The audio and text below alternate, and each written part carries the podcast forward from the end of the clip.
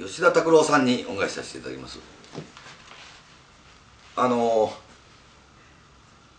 仏像怪獣やってきまして怪獣少年やってきて仏像少年やってきてそのそれが講じてしまって仏教中学に入ってしまってそのまま上がっちゃって仏教高校に行っちゃってやばいってある日気がついてそれは付き合ってる彼女がいないってことだったんです。坊主を目指したにもかかわらずこうそういう煩悩の方が強くなった時期にこれではいかんと思って周りを見まして自分も一人っ子だったんで一人でできることで一番モテてる人を探そうっていう自分の中でブームがあって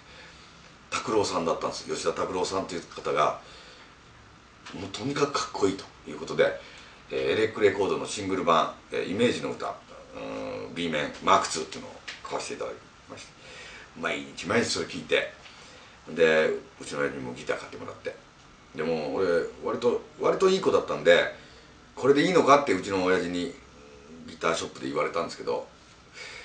僕その頃吉田拓郎さんの方に入るかシモンズっていうあの2人組の女の子のグループがいてその子たちは白いギターを持ってたんです。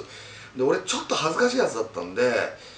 白いギターの方が持てんじゃないかなとちょっと思って白いギターを買ってもらってしかもガットギターっていうものすごい今日痛いのを買って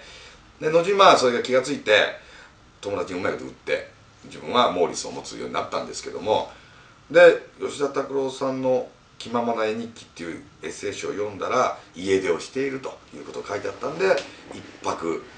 金沢に向けて家出もしましたし一泊っていうのも変ですけど春休みも利用してそれは僕は家出をしたかったわけじゃなくて吉田拓郎っていう人になりたかったんです。であの純ちゃんが吉田拓郎に与えた大いなる影響っていう曲があってそれは後に分かるんですけど純ちゃんって俺のことじゃないですよ。あの拓郎さんが好きだった女の子が純ちゃんだったんですよ。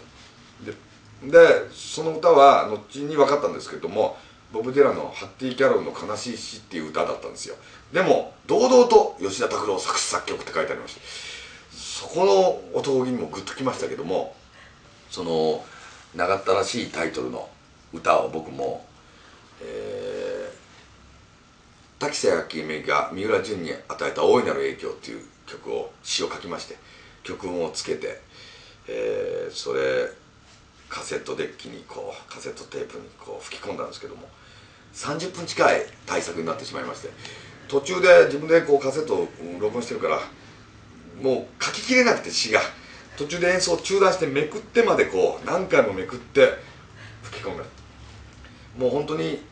拓郎さんがやってることは全部クリアしていかないと吉田拓郎さんっていう人になれないと思ったんで